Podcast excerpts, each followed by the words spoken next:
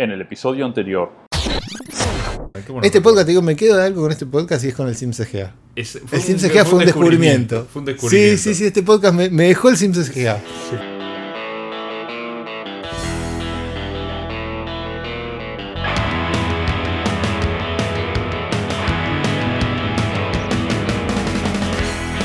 Hola, bienvenidos a un nuevo y especial episodio del podcast Días Ágiles. Mi nombre es Sergio Soy Leonardo. Y hoy estamos en el episodio aniversario. Sí, sí, es el episodio número 12. 12, exactamente. Gracias a los que nos aplauden, que no siempre están. No siempre están, están esporádicamente, pero por una ocasión como esta no podían dejar No podían faltar los aplaudidores. Exactamente. Gracias a todos los aplaudidores. Hace un año que estamos grabando el podcast, desde que empezamos ya en Ágiles 2012. 2012 en Córdoba, en, En la habitación Córdoba. de un hotel. Ahí fue donde empezó todo. Así como todas las, las empresas, yo empecé en un garage, yo empecé en otro lugar. El podcast empezó en la habitación de un hotel. Exactamente, piso cuarto era. No, tanto no me acuerdo. ¿No? Fue hace un año. Fue hace mucho. ¿no? Pero bueno, sí, la habitación de un hotel. Y creo, no, recuerdo si fue antes o después de una de las reuniones esas donde tomaba cerveza toda la gente de, de Ágiles. Sí, no, No me acuerdo si fue antes o después. sí, no recuerdo, pero sí, fue por ahí. Había Pasó, un momento pasó por ahí, exactamente. muy divertido. En el medio pasaron obviamente muchos cambios de, de- de tecnología para nosotros. Tenemos nuevo programa de edición. Al principio era todo Sí, más. Dos micrófonos. Dos micrófonos, antes era uno solo. No, no, fue mejorando esto. Cambió muchísimo durante este tiempo. Y siempre mantuvimos la misma cortina de inicio. Siempre la misma cortina. Y creo que nunca lo dijimos, pero es un tema de los singletons. Exactamente. Es la banda se llama Exactamente The. Singletons, es de distribución libre, así que lo busquen, está por ahí el tema. Exactamente. Es muy simpático. Bueno, este al ser un episodio especial tenía que tener algún algún Condimento. condimento extra. especial que no teníamos antes. Y lo que decidimos hacer, como le avisamos en el episodio anterior, es que nos manden preguntas y nosotros vamos a tratar de responder lo mejor que podemos desde nuestro punto de vista las preguntas que nos hacen. Vamos a divagar. Vamos a divagar con el, con el orden que nos haya establecido el público. O sea, con una, con una punta inicial. punta inicial, Sí, dale, está bien, me parece bien. Entonces vamos a arrancar Dale. por la primera pregunta. La primera pregunta que tenemos acá, en ningún orden particular elegimos estas preguntas. Eran las que nos parecían picantes o que podían hacer algo. El, el el orden es lo que nos ayuda a guiar el, el podcast. Sí, fui, las elegimos. O sea, no, No no, no, las elegimos y las, que nos parecieron más. Hacemos sentir especial a la persona número uno. ¿Quién es? ¿Quién es? La primera persona que propuso esta pregunta es Matías Blanch y es ¿qué es lo mínimo que una empresa tiene que hacer o tener para considerar que tiene una cultura ágil?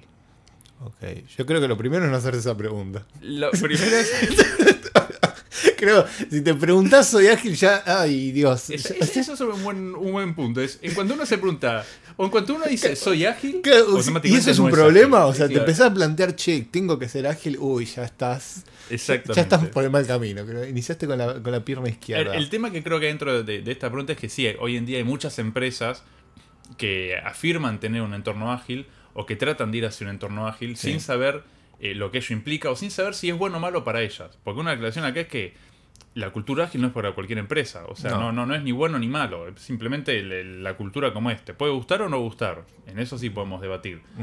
Pero no, no es que todas las empresas deberían ser ágil porque es lo mejor que hay. Es solamente una, una de las tantas culturas que hay. Sí, Y ahora, ¿cuándo una empresa entonces sí podría empezar a decir, bueno, ok, sí, es ágil o tiene valores ágiles? Bueno, yo creo que la lo, pregunta. lo primero que, que- que me imagino yo en una empresa es encontrarse por ahí con el manifiesto ágil y decir, che, mirá, lo que dice acá es lo que, lo que yo valoro. Al menos la persona que mira esto, te- me imagino tendrá un cargo dentro de la empresa. y dice, Es lo que yo valoro y por ahí lo que nosotros valoramos como empresa. Y empezar a analizar si, si el marco que propone Ágil como cultura aplica o es el que está dentro Sí. de, de- de la empresa. Sí, yo creo que en cuanto a las prácticas de una empresa que que decís, ok, tiene un inicio de caminar, yo creo que uno es tener equipos autogestionados. Me parece que es una primera práctica de, ok, hay un camino. Exacto. Ahí creo que es, como dice acá, la pregunta era, ¿qué es lo mínimo que una empresa? No, no sé si es lo mínimo, pero creo que es una de las cosas... Condiciones necesarias. Sí, eh, creo que lograr la autogestión de los equipos, sacar ese, eh, ese rol fuerte de PM o Project Manager y transformarlo en un, en un líder más servicial, creo Que que, es ese un- es un primer paso. que es uno de los cambios más importantes y fuertes que hay. Sobre Sí. todo en empresas de, de la vieja escuela, digamos. Es un, difícil porque aparece siempre la pregunta, ¿y qué hago con mis leads, mis jefes? O sea, que desaparecen, no, es transformarlos, pero es una transformación que para algunas personas no es fácil.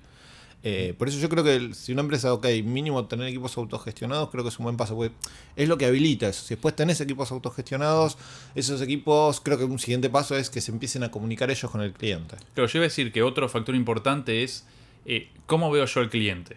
O Sí. sea, si yo veo al cliente como una caja que tiene dinero y voy a tratar de sacarle la, más cantidad, la mayor cantidad de dinero que puedo, digamos que por más equipos autogestionados que tengas, no creo que llegues nunca a eso. Sí, esa es Eh, otra si, verdad. si vos, de- si vos decís, che, mi objetivo es lograr una buena relación con el cliente porque me, me- me ayuda a mí eso, porque me, me- me llena que, que tenga una buena relación con el cliente, creo que también es una- un buen paso Sí, hacia bueno lo que es una cultura. Otro, otro requerimiento está bueno, ese me gustó, el de ver al cliente como alguien parte de y no ese que voy a, a ver cómo lo estafo O casi. sea, y y ¿no? el, el punto importante acá es de sentirlo. Sí. Porque lo que tiene hoy en día Ágil también es que es mucho el, el título. Así como en su momento era el ISO 9001, el CMI5, hoy en día es, no, somos una empresa ágil, una empresa que valora Scrum, eh, una empresa que, no sé, manejamos Kanban. Es como que es un título que tiene y que la empresa le gusta mostrar. Sí, yo creo otro, otra característica es el no, pero es también cultural, no, no renegar de los cambios. O sea, aceptarlo, sobre todo el cliente, que forma parte con la relación con el cliente, ¿no? De aceptar los cambios que nos piden. O sea, por ejemplo, si el cliente viene y dice, dice, che, quiero cambiar esto, no ir por la gestión de cambio, ¿te referís a eso? Sí, bueno, no solo eso, sino no vivirlo como, uy, otra vez cambia, o sea, esa cosa de, viste, de, uy, es otra vez, ¿y qué esperabas? Y otra vez estaba Claro, cambiando. y- y- o sea, e- entender de que... el Sufrirlo, ¿no? cambia, casi como que si lo cambio es un sufrimiento y entonces hay que casi castigarlo, ¿no? Castigar el cambio, eh, creo que es un cambio, no, no castigarlo, sino incluso incorporarlo Sí, como sí, sí. parte de...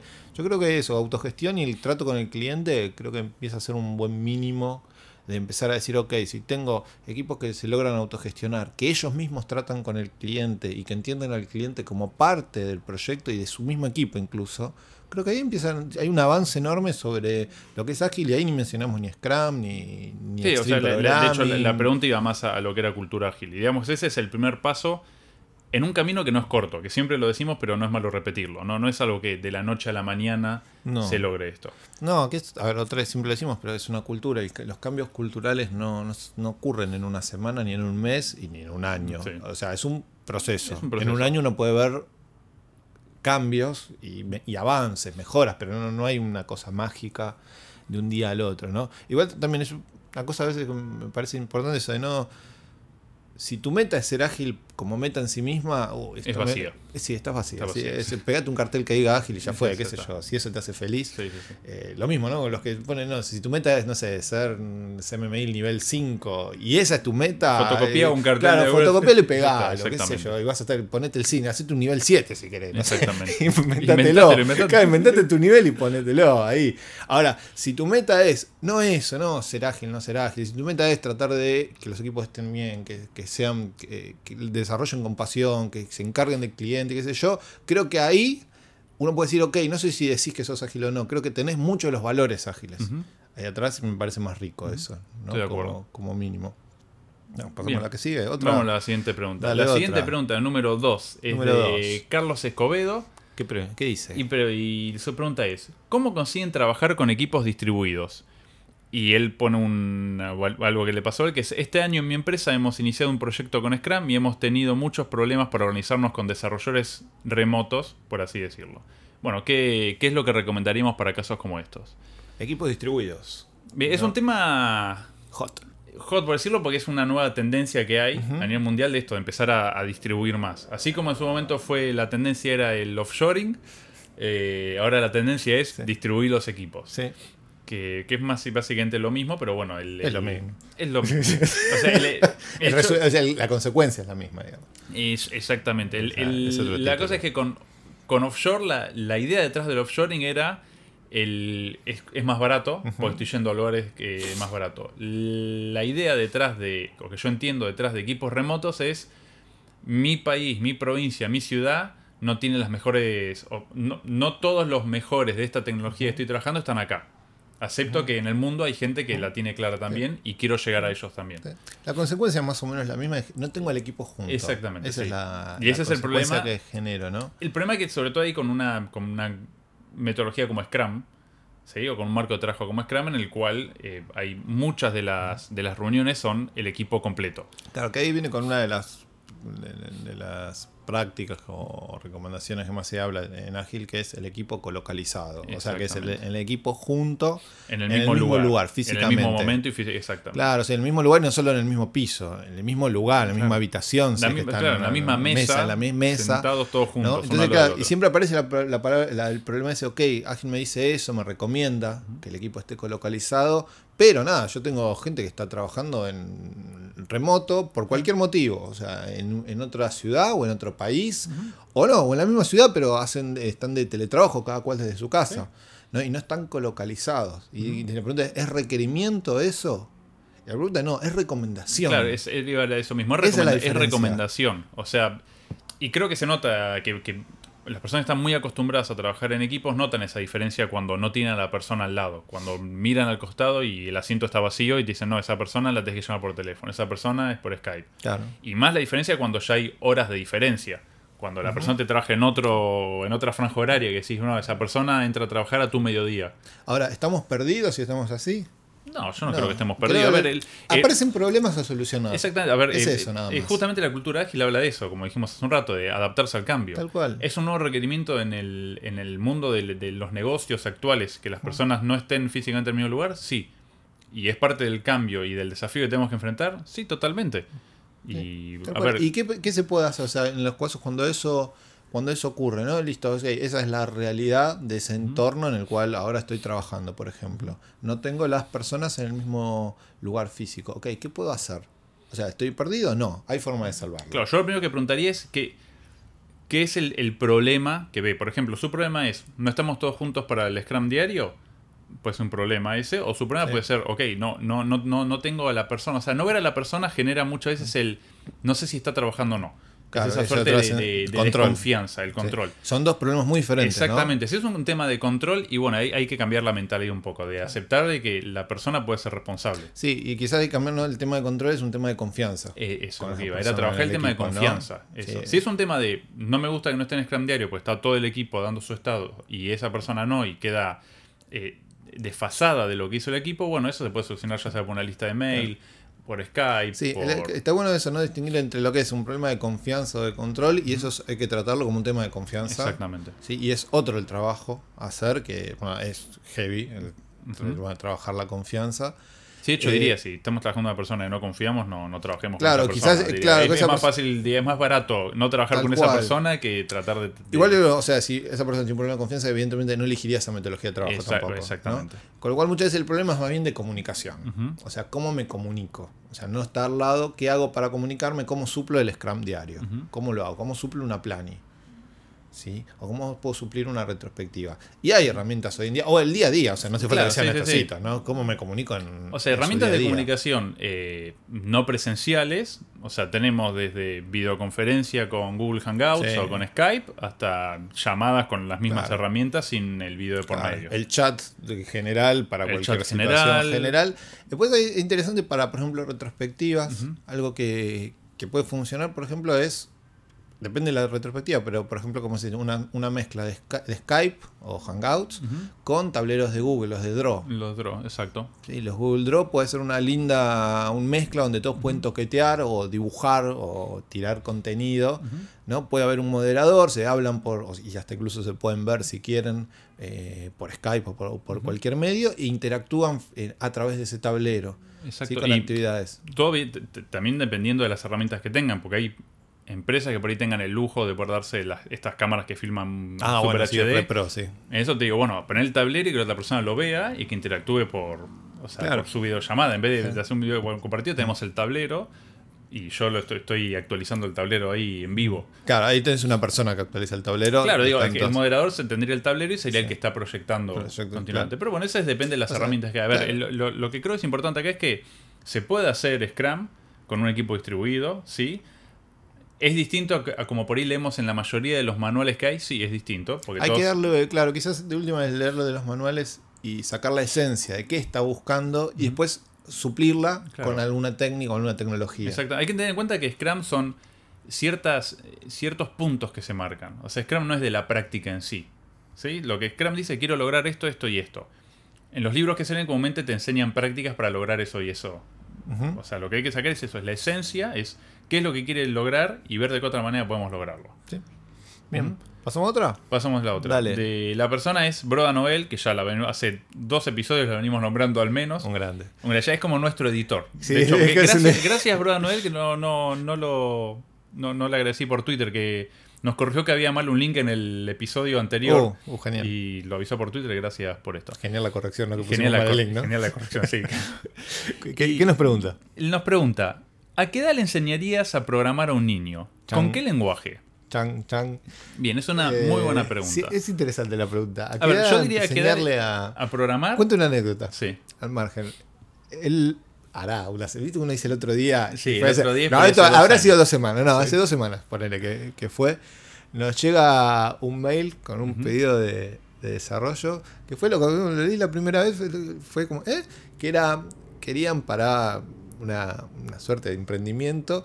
al- algo para enseñarle a programar, a usar la computadora. En realidad, la pregunta de usar la computadora era a chicos de entre 48, se- eh, 48 semanas y 2 años. Y cuando dije, para 48 semanas. 28 semanas. No es por nada, pero un bebé de 48 semanas es una bolsa esa que no se mueve. O sea, es casi una bolsa de papa que no se mueve.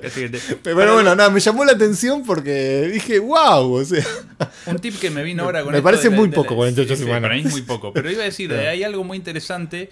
Eh, esto lo sé por la, la bebé de un amigo que, que mira muchos videos ahí en YouTube de gente abriendo huevos Kinder. Si quieren que un chico se quede con una computadora e interactúe con ella, pónganle los videos en YouTube de cómo abren huevos Kinder. Al menos Camila Bernardi se queda con eso. qué grande.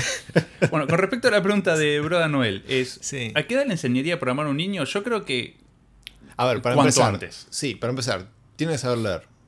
Bueno, yo voy a decir eso. Yo hace relativamente poco, de vuelta, Sí. como, como venimos diciendo hasta ahora, vi un, un post que Sí. puso en el blog de Henry Nibert, el que Sí. escribió el libro Scrum XP de la trinchera, que le estaba enseñando a programar. Había diseñado o estaba tratando de diseñar un juego para enseñar a programar al hijo, creo, creo que era de cuatro años el hijo.